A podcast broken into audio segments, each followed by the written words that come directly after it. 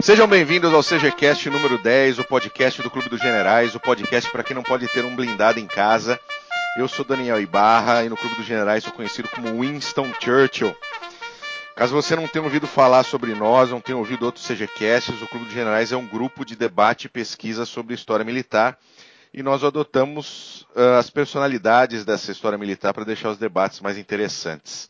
Se você quiser mais informações, vai no nosso site www.clubedogenerais.org.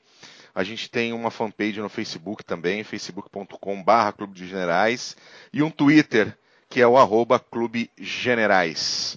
Bom, hoje o assunto vai fugir um pouquinho daquilo que a gente tem feito normalmente sobre Segunda Guerra Mundial, Primeira Guerra Mundial. Hoje nós vamos falar sobre as guerras gálicas travadas pelo Império Romano contra as tribos da Gália ali entre os anos de 58 a 50 a.C. E eu garanto a vocês, essas histórias não têm Asterix e também não tem Obelix.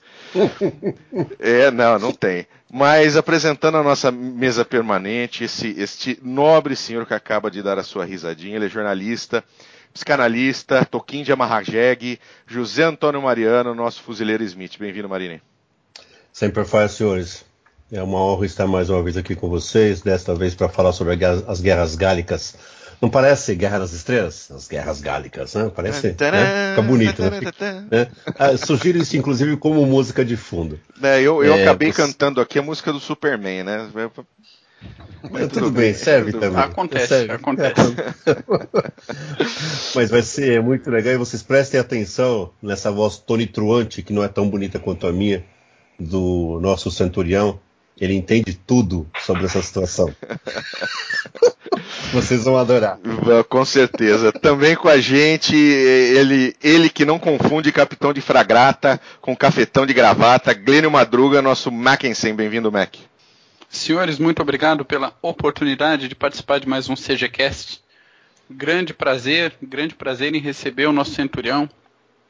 E esse é o primeiro de, quem sabe, vários uh, CGCast sobre Guerra Antiga, que é um assunto bem, bem bacana, bem bom de ser explorado e que é pouco explorado, não só em uh, sites brasileiros sobre história militar, mas até pela minha experiência uh, em universidade, durante cursos de história, é um assunto deixado bem de lado excetuando-se, claro, alguns grupos específicos, como o Meridianum, de, nesse caso sobre medievo, que também é outro assunto pouco abordado, e alguns grupos muito específicos sobre história militar medieval e antiga, de modo geral, é um, um assunto bem pouco explorado.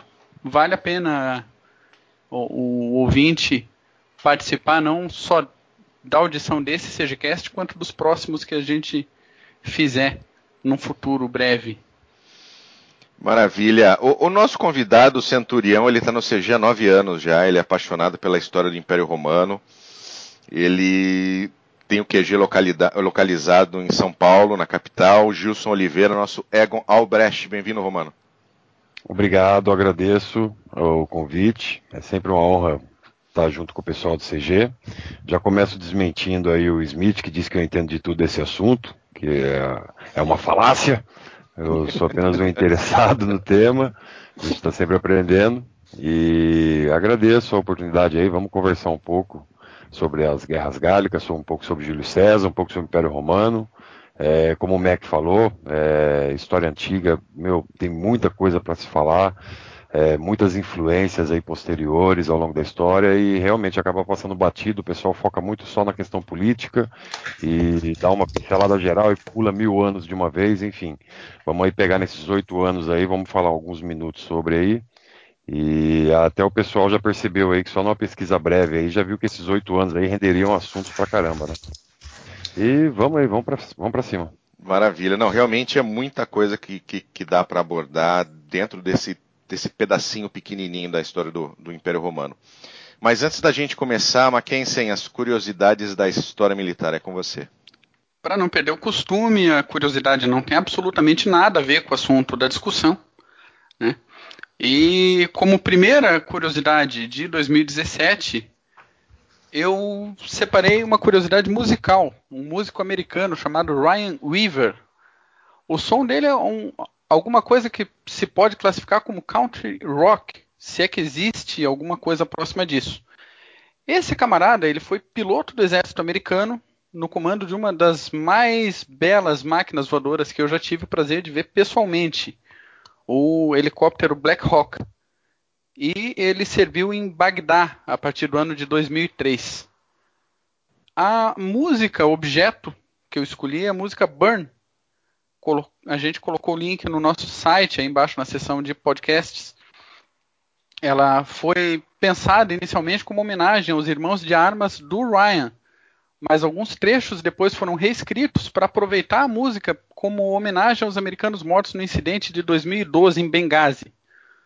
Um dos membros da equipe de segurança do anexo é, diplomático americano em Benghazi é amigo pessoal do Ryan Weaver e participa também do clipe oficial.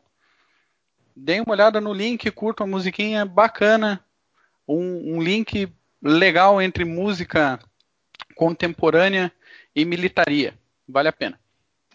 Maravilha, Mac, brigadão. Uh, bom, entrando agora efetivamente nesse assunto que a gente tem, uh, Júlio César escreveu um livro relatando essas campanhas todas da Gália, o De Bello Gallico, que em tradução seriam das guerras na Gália. E ele é um livro, ele é irretocável como descrição de batalhas, e o próprio livro é tido como autores, por autores, né, como uma propaganda de César sobre o seu exército, né. Há uma, inclusive uma edição com comentários do próprio Napoleão Bonaparte. Uh, mas um dos, um dos comentários mais importantes a respeito da campanha foi feito pelo Marechal Montgomery, o, o, principal comandante britânico da Segunda Guerra. Segundo ele, ninguém fez uma campanha mais sanguinária na história do que César na Gália, entre os anos de 58 a 50 de Cristo. Meu querido Egon, o que se pode dizer sobre isso? César foi realmente cruel? Ele isso foi algo da, da isso foi uma norma de campanha ou é aquela crueldade da, do próprio tempo de, de se uh, pegar espólios e não deixar prisioneiro? Olha, para princípio assim eu gostaria de dizer que César matou foi pouco. Né? Era... César matou foi pouco e se, se, for analisar com os Stalins da vida, aí nada foge do, das práticas costumeiras. Mas é, era, é assim, quando eu comecei a fazer, é, mediante a pauta que o Smith passou, nos tópicos ali, né, por exemplo, período pré-guerras gálicas, os motivos que levaram e tal, é, na realidade, eu acredito que as guerras gálicas, é, a principal motivação foi mais defensivo de Roma, porque Roma já tinha sido invadido anteriormente por, por invasões bárbaras, né, é, 300 anos antes, os caras já tinham descido lá e tocado o horror. E aí a retaliação foi, foi numa ideia de, de tocar o terror mesmo e fazer com que pegasse ali um certo medo ali que não voltassem a, a ousar invadir o império, né? É como os russos Mas, é... voltando, né? Depois de serem invadidos pela Alemanha, é. né? Agora, agora vocês vão ver o que é terror. É, não dá para dizer mexeu quem estava quieto porque os romanos não estavam quietos, né? eles não tinham ainda é, aquela gana de sair tomando territórios como posteriormente, mas já iam aos poucos estendendo o domínio deles, né? é, através das, das, das, fronteiras ali, as cidades vizinhas e tal. Mas é, é um negócio bem complexo, porque é, é esses 300 anos antes de César, aí na realidade não era nem república ainda, era a época dos reis de Roma ainda, do, do, dos reis etruscos e tal, mas é, Roma já ia estendendo seu bracinho ali para o lado, e se não apenas militarmente, é através de, de, de influência, né? É, o, o, o, que a gente considera como bárbaro, vamos, vamos tentar começar do começo, vamos dizer assim, né? Bárbaro para os gregos era qualquer um que não, não fosse grego. Nesse Sim. caso aí, até os romanos entravam nessa baseada. Aí para os romanos também, quem não, quem não era da cultura romana, quem não compartilhava ali da, das suas leis e tal, era, era tudo povo bárbaro. E aí, nessa, nessa denominação genérica, também entra nesse caso aí os gauleses. Quando fala gauleses, é, a gente não está falando apenas dos bárbaros tidos como gauleses. Eu até separei na anotação aqui algum nome dos povos que entram nessa baseada aí como gauleses. Então são os helvéticos, venetos, aquitanos, germânicos, bretões, suevos, celtas fecani, que seriam os ditos celtas, né, os celtas cabeludos, os eduínos, os rauráceos, tulíngios, latovícios, boios, alobrógios, ambarrinos, tigúrios, berbigênios, arvênios, que é da onde vem Vercingetorix, nós vamos falar depois, os belgas, venécios, eburônios, senones, insubres, gesetas, mandubes, senentes, parisienses, pictos, cadurcos, turões, aulevos, lemovices, andecavos, entre outros. Quem estava na ponta esquerda? Ó, decoraram todos aí, né? eram vários povos bárbaros, eles tinham muita coisa em comum na cultura, na religiosidade e tal, mas também tinham coisas diferentes entre si. E, e uma prova disso é que eles não, não eram um, um povo unido, eles não tinham união. E aí, voltando. Eles viviam quebrando o pau entre eles, né? Eles mesmos, eles tinham diferença, uns eram mais agricultores, outros eram mais pecuaristas, é, ego, ego, meu, é, minha criança. Diga. É, essa, essa, você tem razão, é tudo isso. É, eu só queria ficar um pouquinho nessa questão do Montgomery, porque hum. o que ele dá a entender quando ele fala o que ele fala, e ele fala o que ele fala depois da Segunda Guerra, uhum. ele obviamente não tinha, ele lia bastante, mas eu imagino que mesmo que ele tenha lido César durante a guerra, ele tinha alguma coisa mais importante para cuidar.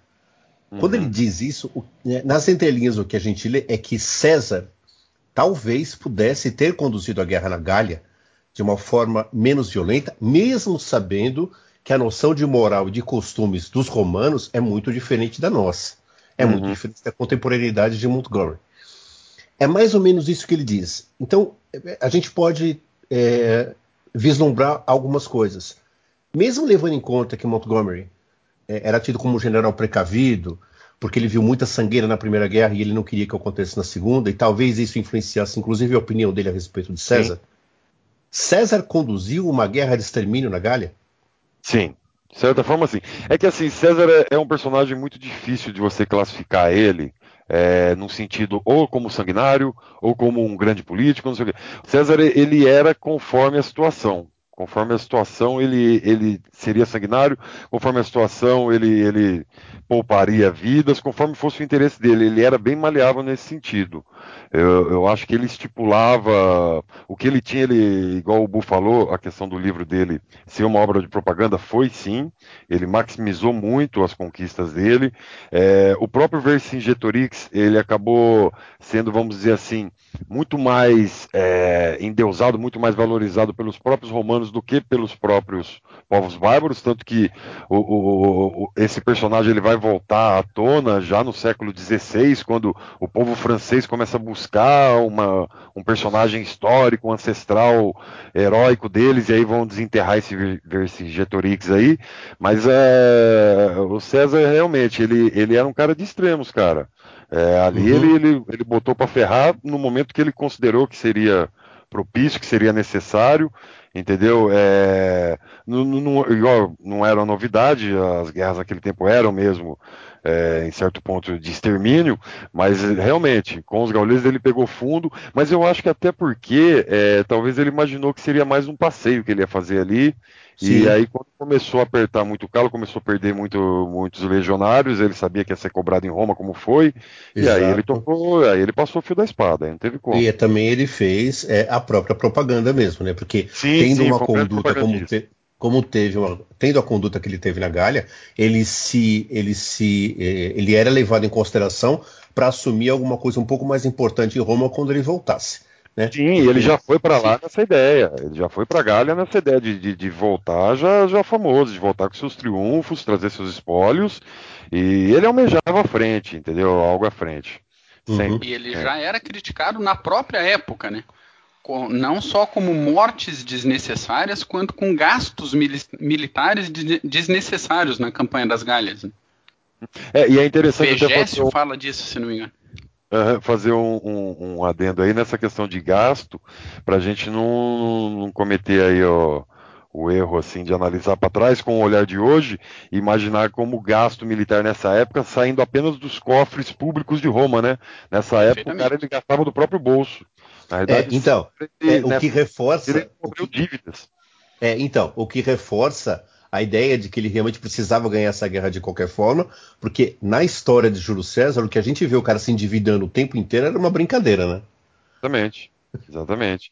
É diferente dos políticos que hoje que apenas tiram do cofre, né, naquela época, não que no, isso fosse o, alguma virtude moral. Depois lá na frente o cara pegava de volta. Mas é, eles tinham que investir muito.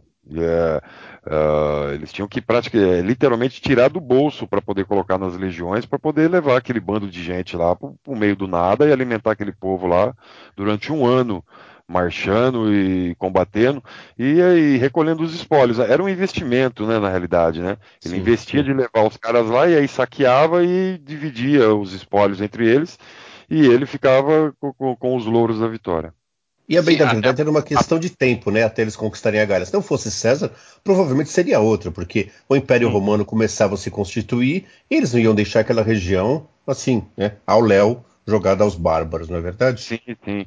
É, e, e, é interessante também porque, por exemplo, é, nas primeiras invasões ali, 300 anos antes, 400 anos antes, é, o, império, o, o exército do, do, do, nessa época não era Império Romano ainda, era a República, né?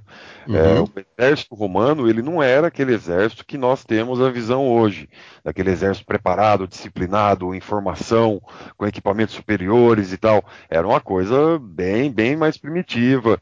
É, bem aí, tipo... eu ia chegar nisso.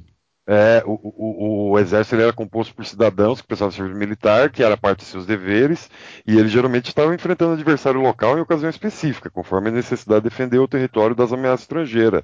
Mas aí, conforme Roma vai conquistando os territórios vizinhos e as cidades romanas vão evoluindo, vão se expandindo, aí o exército vai se tornando mais profissional, entendeu? Aí que começa a prática de, de pagar salário, né? Que o termo salário vem ali, porque uma parte do pagamento era feita em sal, né? Que eles usavam não só para temperar, mas principalmente para conservar a carne, era algo valioso, entendeu? Então nessa época o exército romano ele era é, formado por cidadãos romanos, por tropas auxiliares, que na maioria da, da, das vezes as tropas auxiliares eram de bárbaros romanizados, de bárbaros que já viviam ali próprio. Que daí cai no Principalmente eu... na cavalaria, que tanto Sim. os germânicos quanto os gauleses tinham muita ênfase no, no combate montado, coisa que até o século I não era prioridade romana, né? A guarda pessoal do César era a cavalaria germânica, né? Os guarda-costas dele eram, eram cavaleiros germânicos. Então, enfim, e aí cerca de 500 anos de Cristo começa a ocorrer reformas nesse exército. Né? Então, primeiro o Sérvio Túlio ele faz um, uma reforma ali que, que eleva o status do soldado como cidadão romano. Né? Então, ao invés de ser aquela coisa de uma vez por ano juntar os camponeses ali para pegar em armas para defender uma ameaça iminente, já passa a ter um efetivo fixo apenas para isso. Quer dizer, já começa também a ter uma necessidade por causa do, da ideia expansiva, né? De começa a querer tomar territórios próximos, você precisa ter um exército sempre formado. É, e, e, aí, nesse caso aí, vai, vai ter a, a, a, reforma, inclusive, na ordem equestre, que daí cai nesse caso da cavalaria. Mas aí, nessa época ainda do Servo Túlio aí, que foi um dos últimos reis etruscos, é, o exército é muito dividido pela, pela, pela classificação social, financeira de cada um. Então, sim, os sim. nobres ser da cavalaria, entendeu? Apesar que isso continua até na Idade Média, né? A cavalaria é, é Exatamente. E, e mais, o, por exemplo, os plebeus que, que tinham dinheiro é, é, seriam a cavalaria montada. É, a primeira classe são os cidadãos mais ricos, eles servem como infantaria pesada, né, com espadas e, e longas lanças, né, que até pareciam os hoplitas gregos, e eles eram a primeira linha de batalha. A segunda classe já era um pessoal com poder aquisitivo um pouco menor, e vinham sem a proteção que tinha a primeira, tinha um escudo comprido em vez daquele escudo redondo, e aí depois terceira e quarta classe já era o pessoal mais pobrão mesmo, que levavam a lança e dardos, e os fudidão mesmo eram os fustigadores. e aí eu faço até uma comparação, vê se não lembra muito hoje em dia desfile de escola de samba. Entendeu? Quem tem o dinheiro vai lá em cima do carro alegórico, porque pagou por aquela fantasia, o Zé Povinho que não tem vai empurrando o carro. Entendeu? Tem razão. É, conforme é isso o poder aqui tem razão. fantasia bonita. Nesse caso, entende por bonito, é uma, uma, armadura que te protegia melhor, né? É, uma formação que não te expunha tanto. Resumindo a conversa, pode espernear à vontade, antes de existir capitalismo, pobre já sempre se fudia, já dessa época. Né? é verdade, mas voltando, voltando um pouquinho. A última classe era os proletari, que daí que vem a palavra proletários, né? Que eram pessoas que não tinham propriedade alguma, entendeu? Que nem eram obrigadas a servir, entendeu? Iam servir para tentar obter alguma coisa, porque ou, ou, ficava pedindo esmola dentro da cidade, ou tinha uma chance de ir lá e morrer, ou participar da divisão de espólio e voltar com alguma coisa. Fantástico. Só fazendo um adendo de formação militar, né, no meu ponto de vista, um dos pontos chaves de virada, de abandono da, das práticas gregas no exército romano para formação das legiões realmente foi o pau que Roma tomou do rei Breno, um hum. gaulês, em 390 AC. A virada de organização foi feita por Marco Fúlio, Fúrio Camilo, uhum. que resolveu espaçar mais as linhas romanas, trocar o armamento uhum. de lanças simples por pilos com ponta mais longa de metal para evitar serem cortados pelas armas gaulesas, uhum. dando origem aos primeiros passos é, de organização tática sólida que Isso. algumas reformas depois é, permitiram o surgimento das legiões como nós as conhecemos e como o próprio César as conheceu nessa, nessa campanha da guerra. É, então, é, é, na realidade eu comecei a falar dessas reformas do exército exatamente para chegar nesse ponto. É, é nesses aí 500 anos praticamente aí, o exército romano foi sofrendo diversas revoluções, diversas melhorias. Essa do, do, do Camilo, a que eu falei do Sérvio Túlio, e depois tem uma que é das principais, que é a reforma do, do Caio Mário, né? O Mário, que inclusive era tio do César. É, as sim, reformas marianas. E aí, nesse, nesse ponto da reforma mariana, aí ele já dá uma certa abolida, não totalmente, mas uma grande abolida nessa questão é, da, da classe social para poder adentrar as armas. Aí não, aí qualquer cidadão romano, né, poderia ingressar e até porque também diminui, porque daí deixa de, de ter aquela coisa do triário, do rastari, do, do, essas classificações e passa a se formar a legião mesmo. E aí diminui o papel da cavalaria, a legião já não depende tanto da cavalaria, ela passa a ser uma ala, né? Ela atua nas alas da. Sim, da... ala para fechar os flancos, evitar contorno, como aconteceu contra os cartagineses e tal. Isso. Eles foram aprendendo, né? Foram, foram tomando pau, alguns pontos, foram aprendendo, foram melhorando. E aí, qual que, é, que, que é a, a, a, grande questão? Ao longo desse tempo, foram ocorrendo as invasões bárbaras, novamente dizendo, os bárbaros não tinham uma liderança única, não eram unidos, elas eram esparçadas, elas eram é, da noite para o dia, era coisa de saque mesmo, né? Não era a ideia de tomar o império ali, estabelecer um, um império bárbaro, não, era de lá para roubar. O pessoal estava morrendo de fome, enfim, às vezes estava tomando pau de outro, outro povo bárbaro e tinha que fugir, como aconteceu depois, né, com os hunos. É, enfim, e aí nessa daí o exército romano ele vai se modificando exatamente para ir suprindo essas lacunas aí que eles iam aprendendo conforme iam ocorrendo as invasões por cima dele. Essa reforma do, do, do Mário, ela, ela é, igual eu falei, ela diminui a necessidade dos grandes efetivos de cavalaria é, e aí melhora o equipamento, inclusive. E aí é isso que o Madruga falou, é, que o Mackenzie falou, é a questão do uso do pilo, é, o escudo passa a ser aquele escudo retangular, o uso da, da, das armaduras, entendeu? Ele vai, vai chegando mais próximo a, a, essa ideia que a gente tem hoje em dia quando fala de legião romana. E aí os gauleses têm o azar de na época das guerras gálicas, é esse exército romano que, que eles vão enfrentar. Já é um exército já preparado, um exército disciplinado, um, um exército com, com poder, na época, é, muito superior ao dos bárbaros, que os bárbaros, na realidade, eles, eles lutavam é, na, é, baseados na figura do, do, do, lutador individual, né? O cara, ele era o fortão ali, o que não tinha medo de nada, ia para cima, e aí do outro lado tinham caras que não tinham metade do tamanho dele, mas que é, atuavam um fechando o flanco do outro, com disciplina, com coordenação, então uh, era realmente é, como, como que é o termo assimétrico, né? Era um combate muito assimétrico. É, falando um pouquinho, falando um pouquinho dos bárbaros, voltando um pouquinho naquilo que você estava falando alguns minutos atrás, uh, como é que era essa? Você tinha três grandes grupos, né? Celtas, gauleses, aquitanos, né? Em questão de, de uhum. quantidade, né? Uh, como é que era essa diferença dessa sociedade, desses grupos de bárbaros? O que, que era diferente da sociedade romana? Olha, diferente, eles é, bom, não tinha é, uma unidade é, no sentido político, né? Eles, é, eles elegiam líderes entre eles ali. É, em alguns casos esse líder ele liderava até a sua morte. Alguns outros casos ele passava o poder hereditário, passava para seus filhos. Em outros casos era é, durante um certo tempo, durante cinco anos. É, na questão é, econômica, eles faziam comércio principalmente com Roma.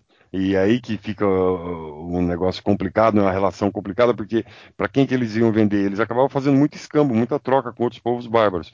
Mas é aí que vem essa diferenciação. Aquele monte de povo que eu citei, cada um tem, acaba, apesar de ter muitas coisas parecidas, principalmente no, na questão religiosa, eles cultuarem deuses, os mesmos deuses ou deuses parecidos, é, mas é, na, na, parte econômica eles tinham uma diferenciação, porque uns é, dependiam de agricultura, outros que residiam próximo ao mar já, já era pesca ou pirataria, é, outros pecuários, outros eram especialistas em, em, saquear mesmo, eram povos nômades que, que viviam de, de, saquear, e Roma já não, Roma já, já começava um, um, um prenúncio né, da, da, sociedade ocidental, né? já era uma coisa centralizada, já tinha um governo, já tinha leis, entendeu? tinha regras, não que eles não tivessem lei, as leis dele, mas tinham leis por escrito, entendeu? Tinham pessoas que cuidavam para que essas leis fossem é, cumpridas, era, era realmente uma um, um, um, civilização, uma coisa diferente do, deles. Os bárbaros acabou, isso é, acaba sendo um dos pontos da, de facilitar a Roma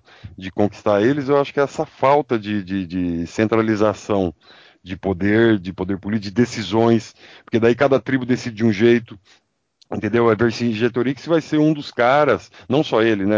Ariotos, vários outros, mas acaba sendo um dos caras que consegue, durante um certo momento, convencer os povos bárbaros, ó, vamos, vamos dançar a mesma música aqui, porque nosso objetivo é tal. Porque era uhum. cada um pensando no seu, e Roma se aproveitava muito disso, igual eu falo, não era só na espada que se conquistava, ele dividia e conquistava, ele mandava espiões, mandava o pessoal comprar, subornar, e, e aí os bárbaros no meio do mato ali, aí vinha com vinho, vinha com, com coisas coisas é, manufaturadas, às vezes coisa besta, acaba convencendo o cara a não ir para a batalha no outro dia e ferra tudo que o, os outros tinham combinado. Então Roma e, vai. Em uma certa medida é vantagem para todo mundo, né? É gente que fica viva dos dois lados, é um comércio que Sim. pode ser estabelecido, é uma troca cultural interessante, como os romanos fizeram com a metalurgia germânica, que era uhum. muito superior à metalurgia romana. Uhum. É, em números, Roma... em números o, o, os bárbaros eram muito mais numerosos, né? Sim, sim muito mais. do que os romanos. Sim, mas aí números gerais, né? Acaba é, sendo, né? É. Porque é, números gerais, inclusive idosos, crianças, mulheres e tal.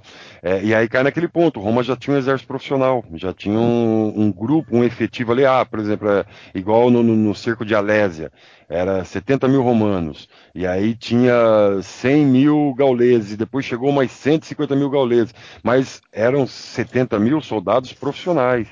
Agora, falando um pouquinho sobre, sobre a legião em si, né, que era a principal estrutura militar romana, fala um pouquinho dela, como é que era estruturada a legião em si e o armamento que ela tinha. Bom, é... a legião na realidade é... ela é algo bem complexo. É... aliás, até um podcast, se quiser fazer um podcast sobre a legião romana e aí vir falando das diferenças ao longo da história, como foram as formações e tal. Ah, isso vai ser feito. Então, é, também dá assunto. Vale a pena. Vale é, a, pena. a, gente pode, lógico, pincelar aqui e falar que ah, ela era formada por decúrias, e aí tantas decúrias formavam uma centúria, tantas centúrias formavam uma coorte, blá, blá, blá. Isso é, é é, como se diz, é, é muito variável, de, de, acordo com o século, com a época ali, tem algumas modificações, mas de uma forma geral é isso. É aí que tem, surge a figura do centurião, que ele é responsável por uma centúria de 100 homens, então tem ali é, é, seis centúrias formam uma coorte, então é, cada coorte 600 homens, e aí é, mais tantas coortes formam uma legião, mil homens e, e, por aí vai. Agora, mas... o Ego, Ego. Pois Alô? Não. Então, é, o que tem aqui é, no livro do, do Adonias Filho sobre Júlio César, o Senhor do Mundo, ele fala de quatro legiões que combateram os, os, os celtas, os gálicos, a sétima, a oitava, a nona e a décima. E ele fala de 24 mil homens. Essa conta bate 24 mil dividido por quatro legiões? Eram números redondos? Tinha é, legião é, que tinha é, mais homem? É, então, é, é, por isso que eu falei, é, o efetivo normal de legião ele variava, meu, podia ser de mil a oito mil homens, entendeu? Dependendo de, de baixa que ia sofrer na batalha, entendeu? Uhum. É, e, e, de acordo com a época, teve época que a legião era mais, tinha época que a legião era menos. Mas é, vamos, vamos considerar aí, é, no caso, são é, 24 mil dividido para 4.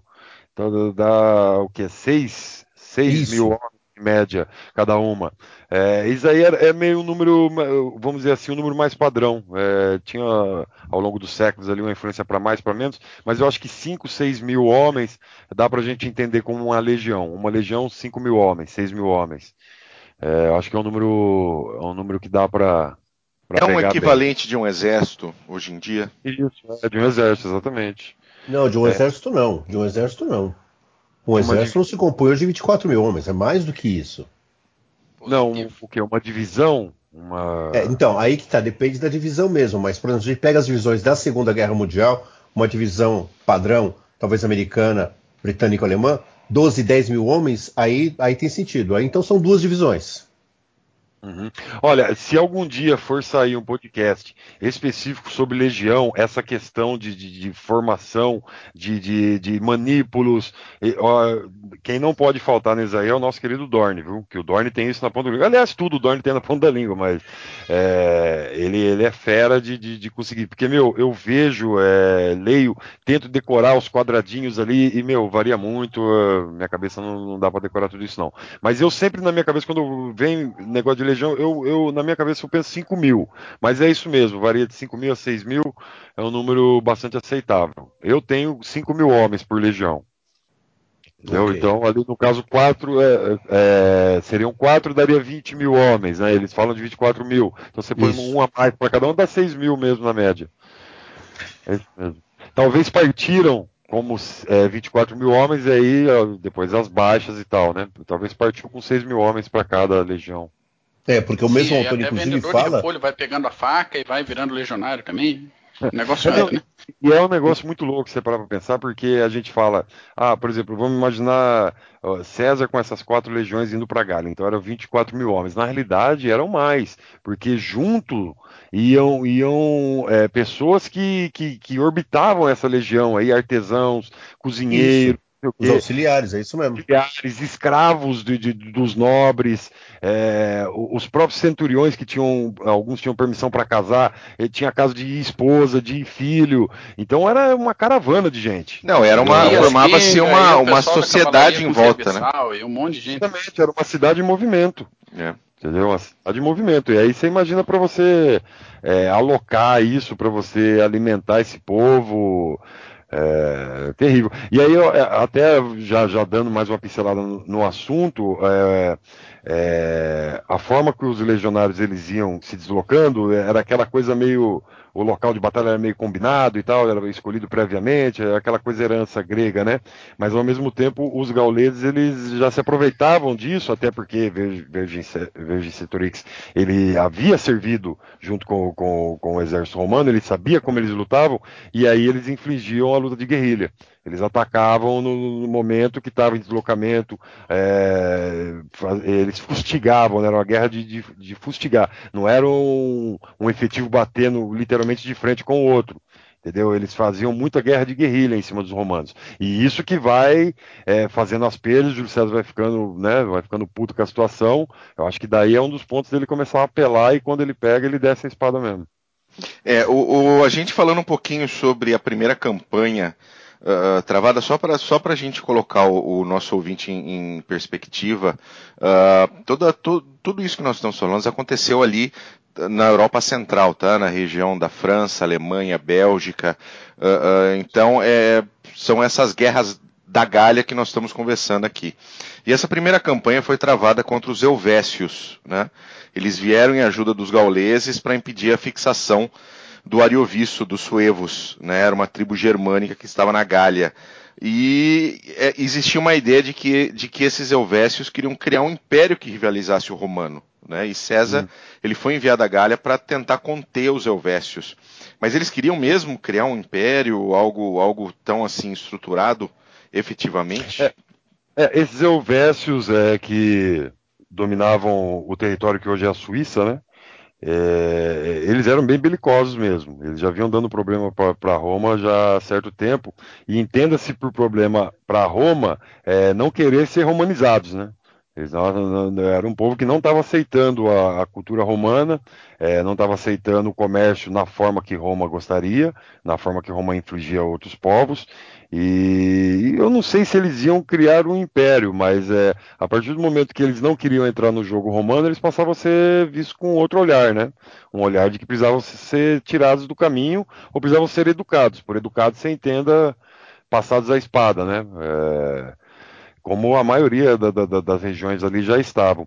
Eu não, não sei, não, nunca me aprofundei nesse sentido deles quererem criar um império, porque volto a dizer, eles eram muito dispersos, é, os Helvécios por si só seriam, é, até em número, muito poucos para bater de frente com Roma, é, mesmo que eles fossem organizados enquanto Helvécios, eles não tivessem alianças com outros povos bárbaros que eram vizinhos dele, que eram romanizados, que seguiam a cartilha de Roma, não acredito que eles iam é, conseguir é, derrubar Roma ou alguma coisa nesse sentido. Mas lógico que o fato de eles não se alinharem com Roma, eles causavam prejuízo a Roma, porque eles iam estar tá saqueando os comerciantes, iam estar é, tá causando terror na, nas estradas romanas, e aí começava a apertar a economia romana.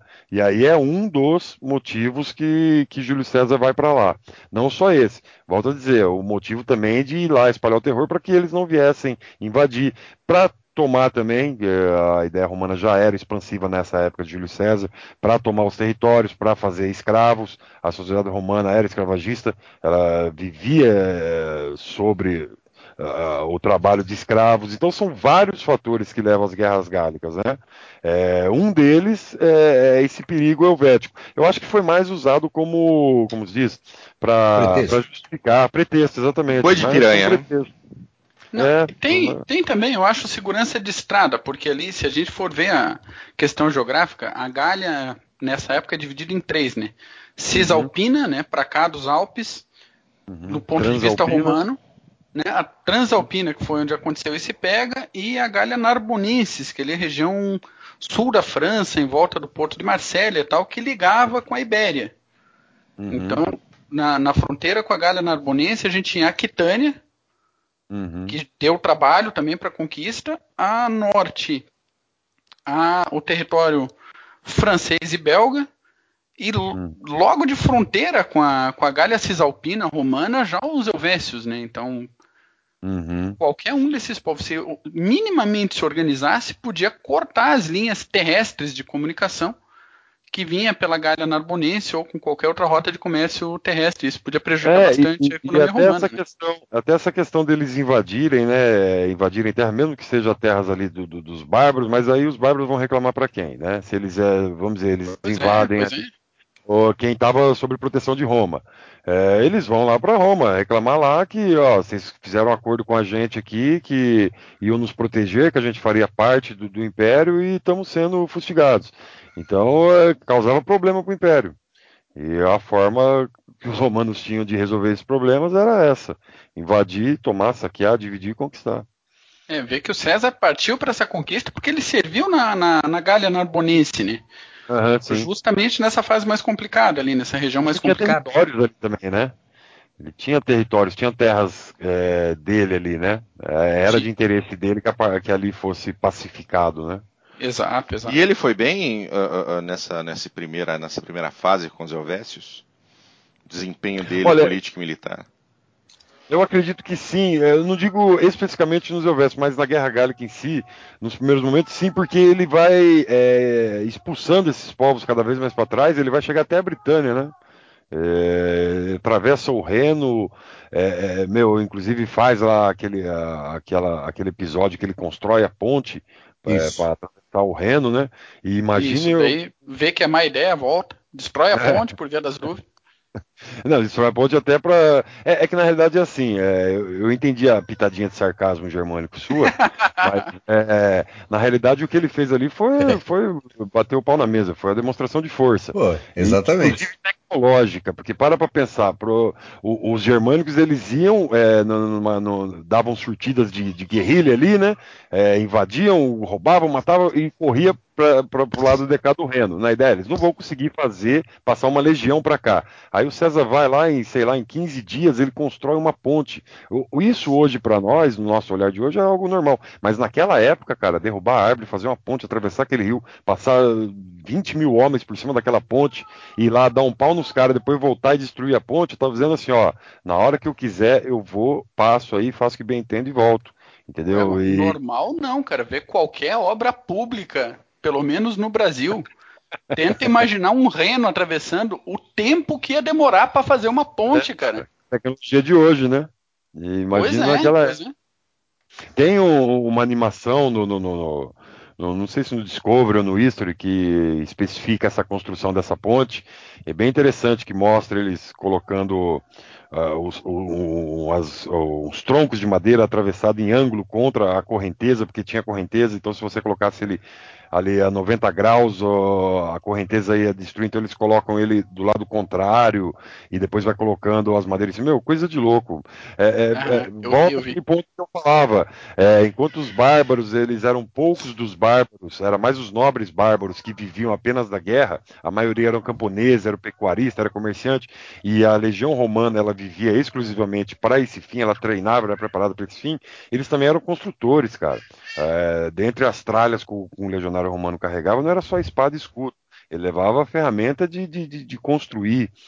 Os caras furavam montanhas para fazer túnel, construíam estradas, entendeu? É, faziam pontes.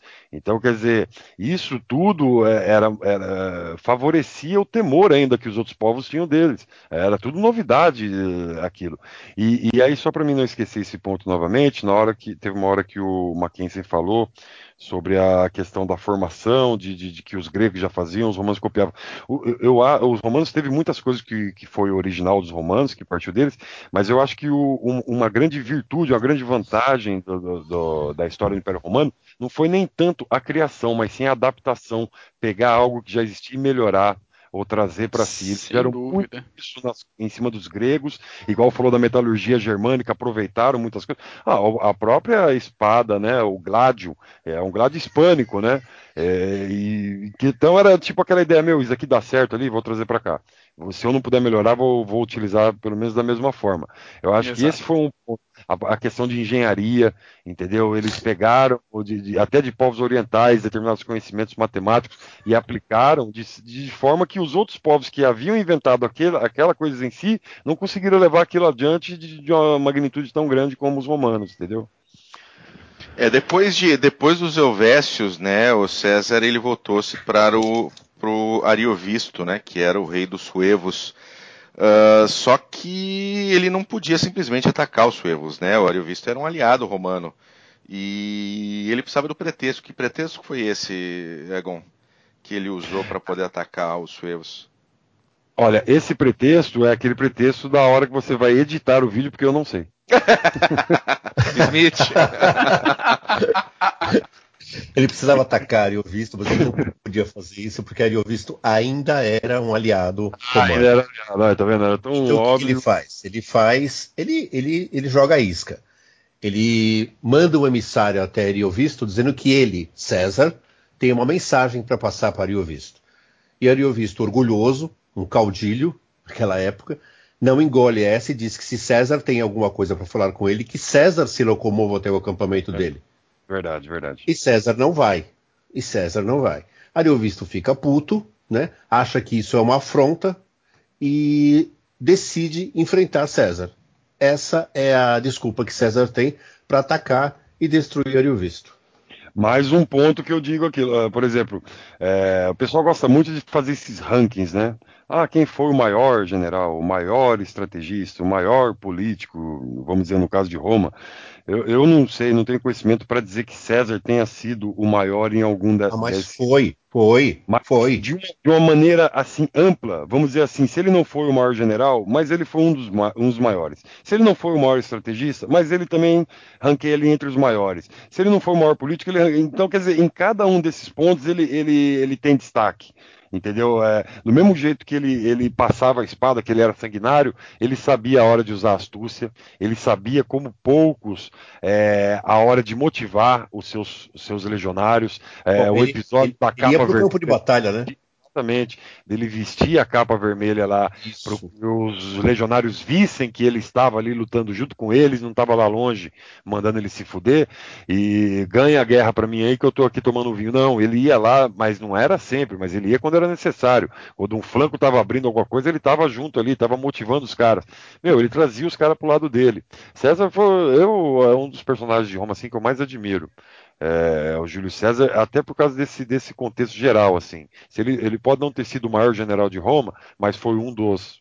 Ele pode não ter sido o maior estrategista, mas foi um dos, sabe? Ele, ele acaba sendo, vamos dizer assim, no overhaul dele, ele, ele, ele tá com nota boa em, em quase todos os quesitos ali. É, depois teve, teve a campanha contra os belgas, né? Primeiro César venceu uh, com auxílio dos fundibulários, que bonito nome, Uh, e depois contra os belgas nérvios, ele foi impiedoso, né, contra toda a população.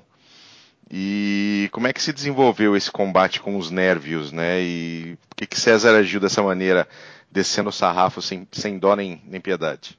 Eu tenho um comentário só para fazer sobre os fundibulários, que foi outra tecnologia hum. importada das Ilhas Baleares, perto da costa sul da Espanha uh, uma arma muito utilizada, atiradores de projéteis muito utilizados durante as guerras púnicas. Mais um dos elementos que o exército romano aproveitou, deu uma melhorada e usou nas campanhas posteriores. Uhum. Os belgas, na verdade, eles reagiram né, à presença dos romanos na fronteira deles, né? Foi... Alô? Hum. Pode oi, falar. Oi.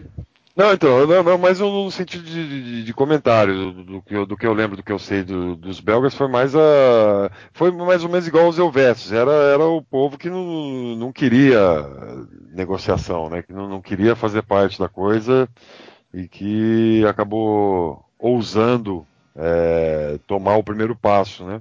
É, militar. É, é, meu, pelo, pelo que, que, que, eu acompanho, pelo que eu leio, qualquer povo, principalmente nesse primeiro momento aí, dessa primeira formação do Império Romano, porque nessa época a gente está até cometendo alguns erros aqui, anacrônicos, em falar Júlio César e Império Romano. Nessa época não era Império Romano, né? Uhum. Nessa época era República. Entendeu? Tanto Sim. que é até uma pegadinha de vestibular. Ah, qual o primeiro imperador romano? Júlio César? Não, Júlio César não foi imperador. O primeiro imperador é Otaviano. Uh, Júlio César ele foi ditador depois, posteriormente, né? Mas é, nessa época era a República Romana. Mas principalmente nessa primeira época aí, que é, o povo bárbaro que ousou é, levantar a espada contra Roma foi dizimado. Foi dizimado. Não, uh... Até teve alguns grupos que fugiram do que é a atual Bélgica para a Britânia, o uhum. que causou duas expedições punitivas depois uhum. do Canal da Mancha, né? Exatamente. E daí César foi lá punir os bretões por terem dado guarida para eles, né? Por terem é, dado refúgio a eles, né? E, e, aí cai no ponto também que o, acho que foi o, aí cai no ponto do Marine, né? Do nosso Smith aí, que os romanos já fizeram ali uma operação meio de fuzileiro naval, né? De desembarque anfíbio nas ilhas britânicas, né? Uhum. Tinha até unidades é, especializadas né, na, na em invasão, né? A marinha, marinha romana especializada em invasão e eles invadiram ali para punir realmente o, esse, esse povo bretão e depois voltaram. E aí depois alguma coisa que eu li que no sentido que porque não não quis tomar ou não quis conquistar é, pelo lado romano diz que não tinha é, interesse. Né? As ilhas britânicas não apresentavam nada que os interessasse. Mas eles encontraram resistência ali também, né? Inclusive da, da, da Agora me foge o nome da rainha lá. É Bel. Bel como que é? Me ajuda Budica. Budica. É. depende Budica, da tradução. É, exatamente. É, os bretões também eram aguerridos, né? Agora, deixa eu só voltar nessa questão dos, dos nervios. Quem conta a respeito disso é um rapaz chamado Plutarco. É, nessa campanha contra os nervios, além dos fundibulares e dos arqueiros, César usou um extrato de cavalaria. Poucos cavaleiros, mas usou os cavaleiros. E esses cavaleiros foram atacados pelos Nérvios, que mataram todos os oficiais. E César ficou meio bravo com isso, ele ficou meio chateado com isso. De onde ele estava, é, ele via todo o campo sendo tomado pelos nervios e ele via as legiões, uma das poucas vezes, ele via suas legiões fraquejando. Ele viu o flanco da sua legião sendo exposta, isso justamente porque a ala tinha sido, a ala de cavalaria tinha sido atacada e morta pelos nervios. Ele faz isso que nós falamos agora há pouco. Ele impõe a espada e entra no meio da batalha, chamando os centuriões pelo nome, com a ordem de não deixar ninguém vivo. Então, Adonias Filho, nesse livro que eu falei, diz que esse número eu acho que é, é meio exagerado, mas ele fala de 60 mil nervios lutando contra os romanos é, nesta batalha. Desses 60 mil nervios, ele diz que apenas 500 sobreviveram.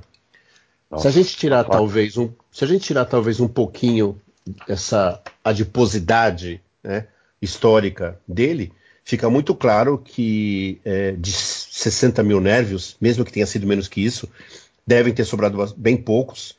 E o que César fez foi empreender realmente uma campanha de vingança.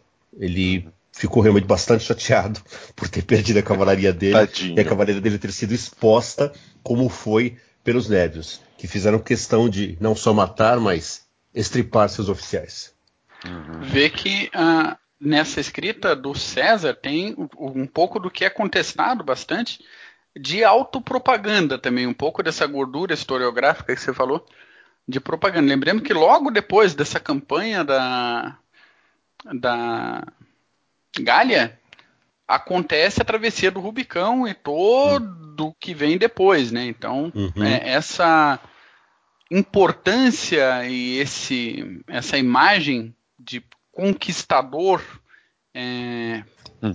de conquistador impiedoso e uhum. com o gládio afiado quando necessário, chamando os guerreiros pelo nome, isso tudo seria importante. E ele sabia que seria importante lo politicamente logo depois. Né? É, seria necessário. para já levar a fama dele, para ele poder ter, ter caldo político ali, né? Para o que ele já planejava, né? Que é, realmente é, é, é, mais um ponto a favor dele. Ah, aqueles que querem detratar, né? César vai, vai dizer, ah, mas ele chamava os caras pelo nome, ele já ele decorou de última hora. Que seja. Olha o pensamento do cara naquela época de entender essa importância de, de, de, saber o nome ali do, do, dos oficiais dele e como isso ia repercutir entre os oficiais, entre o pessoal. Olha, o, o César me conhece. É, então, quer dizer, essa visão que, que ele teve é, anterior. Ah, tem toda uma teatra, teatra, teatra, nossa, me ajuda aí. Teatra, teatralidade. Isso, isso mesmo, não vou tentar falar que eu vou errar. Mas essa questão teatral dele, ah, vou atravessar o Rubicão, que a sorte esteja lançada, que não sei o quê. Mas, meu, ele já fez, se ele o fez planejado, é mais um ponto positivo, entendeu? Que é uma visão de, de, de, de imortalidade histórica ali do momento. Ele sabia que o momento era importante entendeu? E, e, e, tratar isso. A própria questão dele escrever o livro, né? Que ele foi um dos primeiros generais a escrever suas próprias campanhas, né? A, a documentar isso. E ah, ele, nossa, esse barulho aqui é meu filho jogando as coisas pro chão aqui. E, e bom, enfim, é mais, eu acredito que seja mais um ponto para ele, para a personalidade dele, um cara à frente a seu tempo, cara.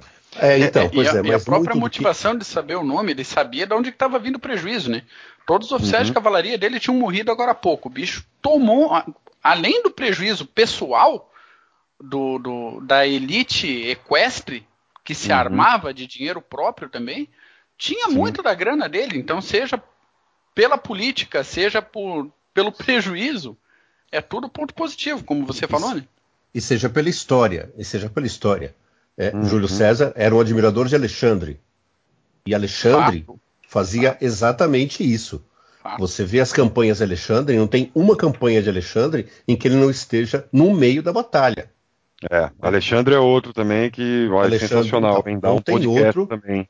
Então ele, ele, ele toma muito isso e quando ele, ele é questor na Espanha, em 69, ele olha uma estátua de Alexandre e se condói, porque na idade que ele estava, ele não tinha conquistado o que Alexandre tinha. Só que Alexandre era um caso muito à parte. Com, né, na idade de Cristo, com 33 anos, ele dominava o mundo conhecido. O mundo conhecido. Então, ele puxa muito de Alexandre isso. E, e, e é, um, é, é uma grande coisa realmente ele tomar essas lições da história para si e conseguir reproduzi-las de alguma forma.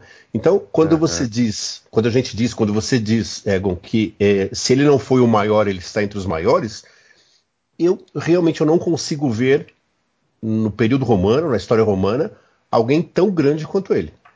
Para gente, a gente fechar, fechar agora essa questão uh, da, da, conquista da Gália, né, a gente precisa falar um pouquinho sobre o Vercingetorix, uh, que foi quem ele precisou efetivamente derrotar para finalizar a campanha da Gália. Ele já tinha conquistado a Britânia, uh, tinha problemas políticos em Roma, né, o, o, o, o Pompeu tinha, tinha sido. O Pompeu tramava contra ele, né? Ele era ele, ele César e, Crasso, que era o triunvirato de Roma. Pompeu Isso, tramava contra ele. Crasso, Crasso tinha morrido, né? Em, em batalha. Uhum. E ele precisava finalizar o Vercingetorix, o nomezinho.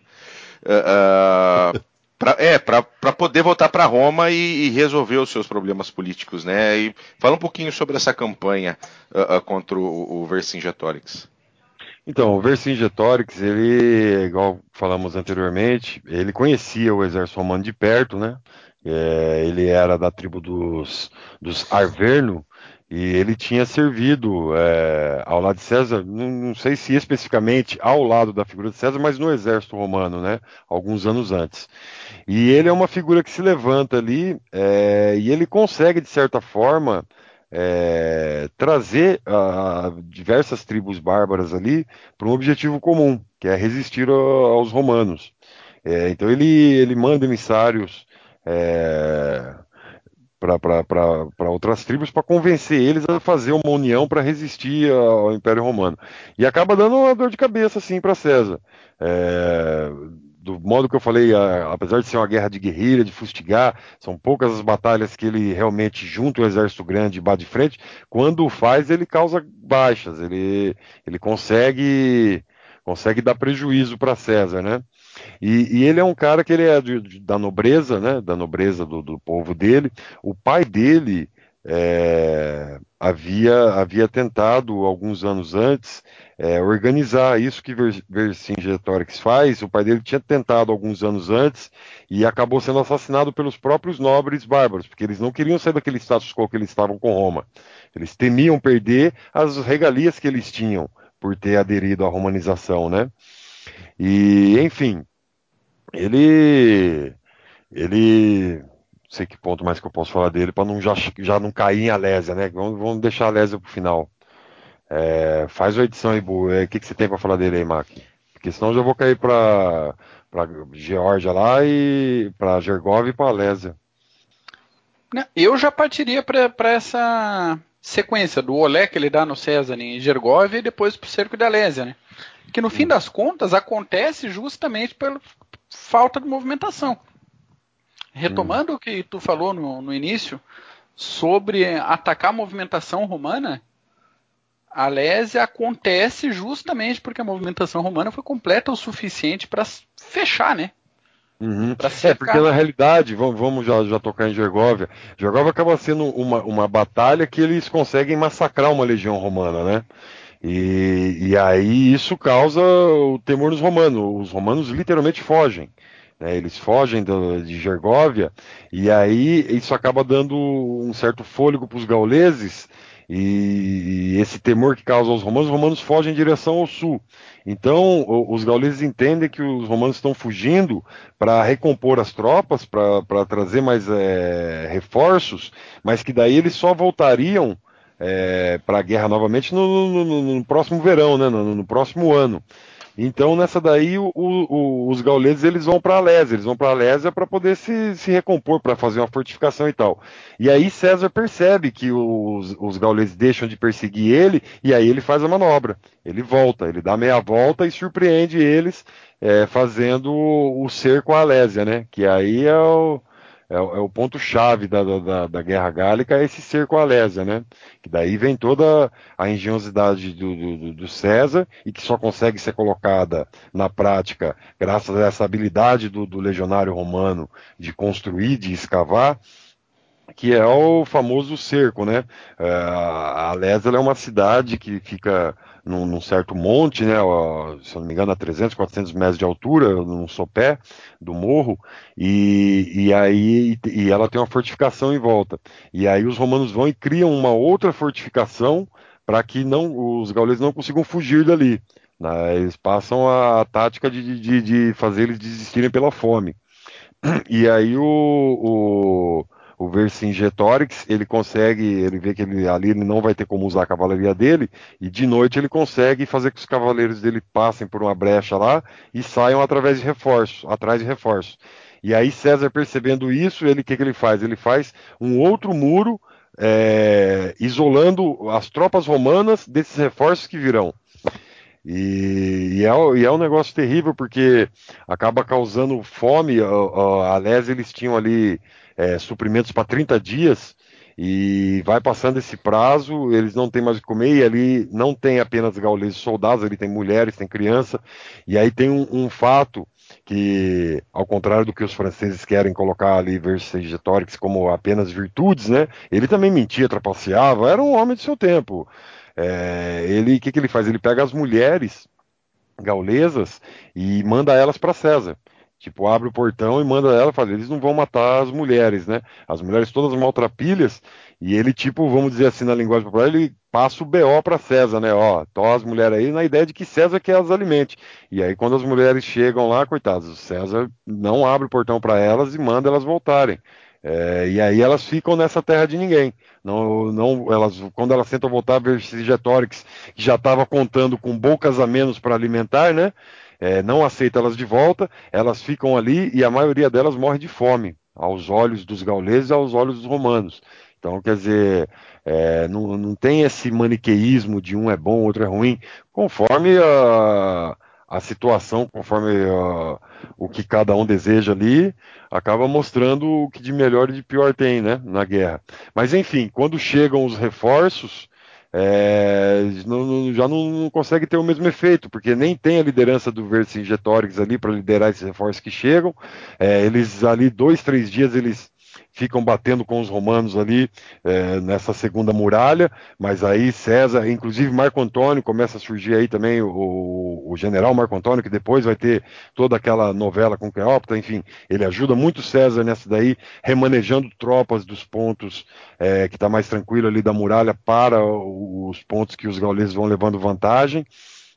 E aí, de novo, o César, igual o Smith tinha falado anteriormente, de novo ele desce com a capa dele lá e vai com a espada na mão reforçar os flancos que estão mais fracos, consegue segurar essa onda dos reforços e até que chega o ponto que o próprio Estado-Maior do Vercingetorix é, fala, meu, vamos ter que se entregar, e aí vai ele se entregar, e aí acaba até gerando um dos mais belos quadros pintados, na minha opinião, que é do Vercingetorix entregando as armas aos pés de César. Inclusive esse quadro ele ilustra o livro A Décima Legião de César. É, eu tinha até como papel de, de plano de fundo no, na tela do meu computador, é uma imagem muito linda mesmo.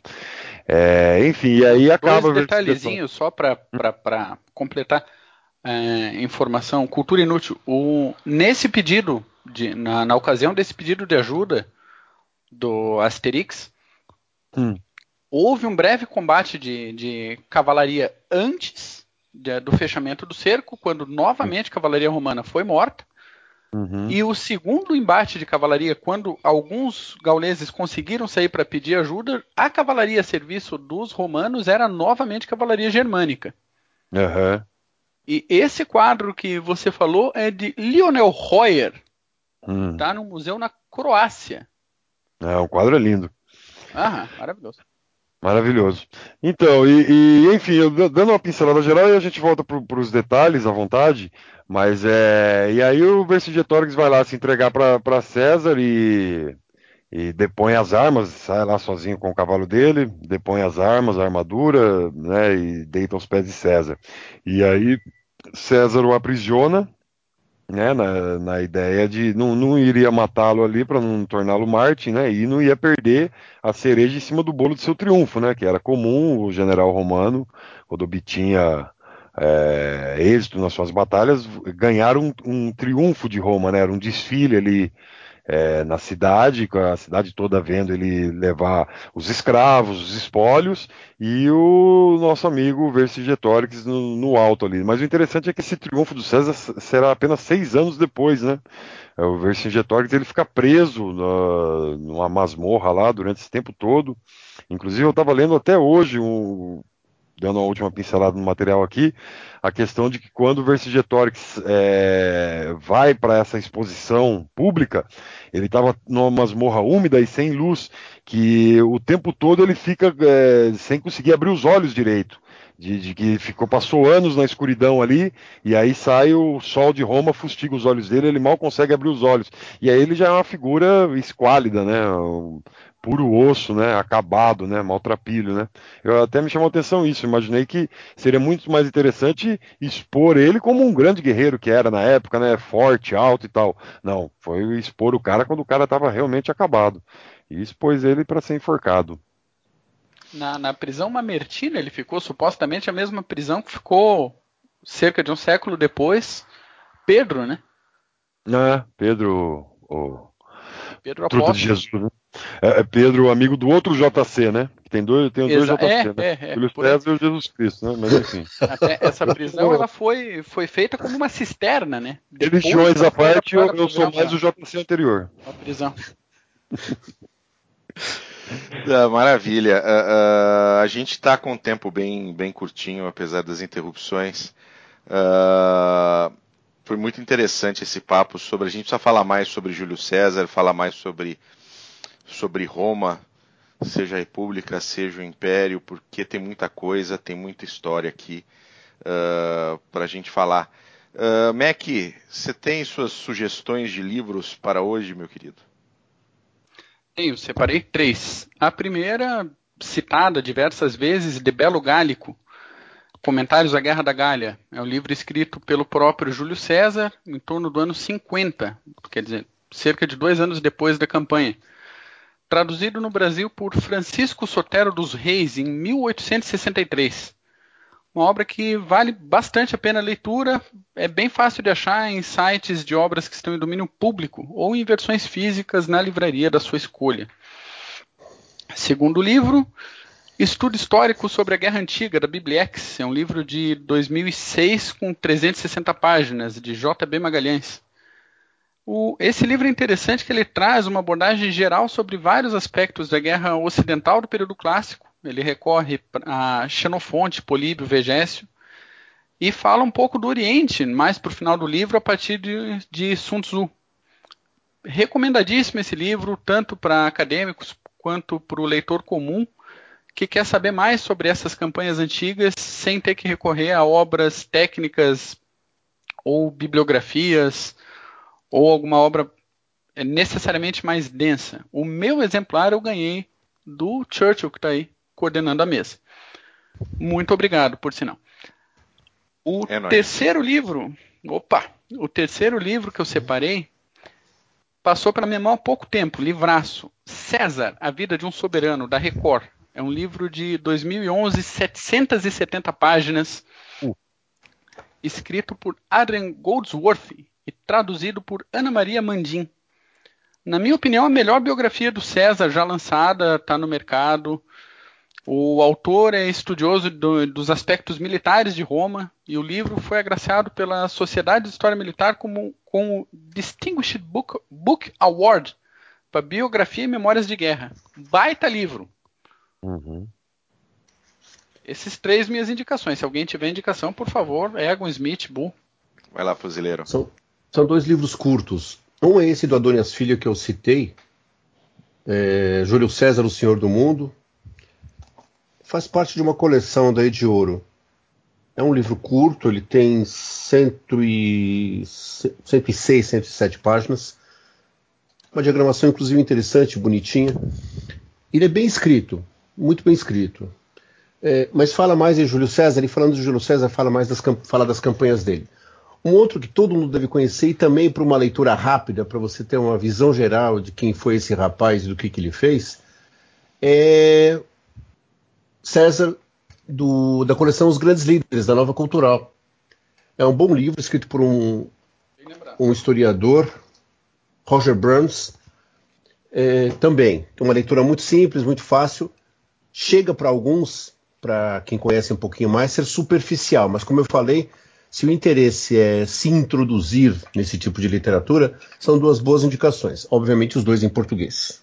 É, eu indico, eu acabei citando no, sobre a capa aí, A Legião de César, o autor é o Stephen Dando Collins. Esse livro eu tive o prazer de ler ele graças ao nosso amigo, o... Putz, agora fugiu o nome do cara, hein? Edita aí também, viu, Bu? o Paulos, Von Paulos, Von Paulos fez o grande favor de, de emprestar esse livro para mim. Ele me emprestou no Enem de Blumenau. E como diz os gaúchos, eu li de uma sentada só. É livro maravilhoso. Mas que barbaridade! Agora, esse livro que o Mac indicou aí de 770 páginas vai precisar de várias sentadas para ler, viu? é, depois, depois, que você der uma sentada para fazer esse livro, você vai ficar uma semana sem sentar. Viu? É para sentadores experientes esse livro. É para sentadores experientes. É, é um livro bacana. E é, ele é bem tá, não. o Stitch, é terrível, ele leva tudo por trás. Mas é, é, é, esse livro ele é bacana que a editora que o publicou aqui no Brasil é a Madras, que é uma editora, apesar que ela tem alguns livros de história, vamos abrir aspas assim, história, aqueles livrinhos bem fraquinhos, ela é uma editora esotérica. Mas é, ele, ele, é um livro bem legal e ele é, ele é romanceado, ele é mais ou menos nessa linha igual do, do dos livros do, do da, do último reino e tal, que ele vai contando é, com, com, argumentos históricos, ele vai montando um, um, romance da coisa ali, mas ele mostra como que era o dia a dia da décima legião de César. É, e, meu, muito detalhe, muita coisa sobre como que era o dia a dia do, do, de um legionário, de um centurião, enfim. Um livro bem apaixonante mesmo. A, a, Madras ela tem um livro sobre cavalaria medieval também curtinho, bem introdutório, mas que se salva, viu? É, né? Também, também legal. Um dia que a gente for falar de cavalaria aí, vou passar os dados mais finos dele pro, pro nosso ouvinte. O dia que for falar de cavalaria, pode ser o podcast só do Madruga, cara. o Madruga só vai fazer o podcast inteiro. Não, tem bastante gente que conhece do assunto, aí imagina. Ah, mas gostar de cavalaria igual esse homem aí, Deus o livre. Maravilha, uh, excelente podcast. Uh, eu queria agradecer muito a presença do nosso querido Egon Albrecht, nosso romano centurião. Egon, suas considerações finais. Muito obrigado por ter participado. Eu que agradeço. É, na, na, questão da consideração é, sobre o tema, né, é, para ficar ali como um dos últimos tópicos que o Smith tinha proposto, a ideia de consequências para César e para Roma, eu acho que além das riquezas, né, advindas do próprio domínio das regiões ali, né, seja por campos férteis ou campos de criação de gado, além da própria arrecadação de impostos e tributos de, dessas terras conquistadas, eu acho que a conquista da Gália forneceu a Roma é, novos efetivos soldados auxiliares, mercenários, mas eu acho que o principal e que era o motivo inicial foi a tranquilidade das fronteiras, ao menos por algum tempo, já que posteriormente iriam ocorrer novas ondas de invasões. Mas aí já era um império decadente, estava chutando a porta, é, como se diz, estava chutando, chutando a porta de uma casa podre, né? É, mas naquela época em si ali foi importante ter esse tipo de tranquilidade e inclusive também mantinha os germanos um pouco mais afastados de Roma, né? E sobre o convite, agradeço mais uma vez. Peço desculpas aí pelo embaralhamento de ideias, que a gente começa a falar uma coisa e vai lá para frente e volta, mas é, é muito do, acho que da, da falta de, de, de costume de, de, de, tocar no assunto dessa forma. Mas enfim, é, novos, se novos convites aparecerem, vou me preparar melhor. É, e deixo um abraço para todo mundo, espero que todo mundo goste. E é isso aí, vida longa CG. Maravilha. Smith, suas considerações finais. Nós não falamos a respeito de um último tema que é rapidinho, que é importante. O Alexander Hamilton, que foi um dos patriotas fundadores dos Estados Unidos e para quem Júlio César foi o maior homem que já viveu, é, é dele, dele não, da pátria dele, os Estados Unidos, que vem um ato que foi é, instituído no governo de Rutherford B. Hayes, que é o posse comitatus. O posse comitatus proibia no direito romano os primórdios do direito romano, que um comandante de tropas entrasse com tropas romanas em Roma, justamente para evitar os golpes de Estado. E é nesse sentido que Júlio César chuta o balde também, atravessa o Rubicão com tropa e tudo e toma o poder. o posse de comitados nos Estados Unidos impede, impossibilita que tropas dos tropas federais, tropas do Exército e da Marinha e da Força Aérea, eh, da Marinha e dos fuzileiros não está muito bem esclarecido. Essas tropas não podem eh, serem mobilizadas pelo governo federal contra as instituições estaduais. Isso é mais um gáudio do direito romano para nós. Foi muito legal, gostei muito. Saiu um pouco da questão da Segunda Guerra, que a gente está muito mais acostumado a falar. Vamos falar de temas outros que não Segunda Guerra. E a presença do Egon foi excepcional. Foi excepcional, foi uma aula. Foi muito, muito, muito legal. E não fica preocupado, Egon, em ir e voltar, porque é um bate-papo. É assim mesmo, e é por isso que o, o CGCast é diferenciado. Muito obrigado, senhor. Sempre fire. Maravilha. Mac, sua, suas considerações finais, se espirrar, saúde, chefe. Imagina, Saúde. só tenho que agradecer a, a, oportunidade de aprender com os senhores. Todo o podcast é, como o Smith acabou de falar, todo o CGCast é uma aula. E eu fico muito feliz de fazer parte desse grupo e agradecendo também o ouvinte pela paciência e pela frequência com que ouve nossos CGCasts, ou então, se é a primeira vez, bem-vindos, compareçam mais. Maravilha, gente. Muito obrigado para você que nos ouviu até agora. E daqui a pouquinho, logo logo, a gente faz o CGCast 11. 11 a gente já está preparando alguns assuntos bem interessantes para todo mundo, ok? Egon, Smith, Mac, obrigado. Um grande abraço para vocês. Tchau. Always look on the right side of life. For life is quite absurd, and death's the final word. You must always face the curtain with a bow.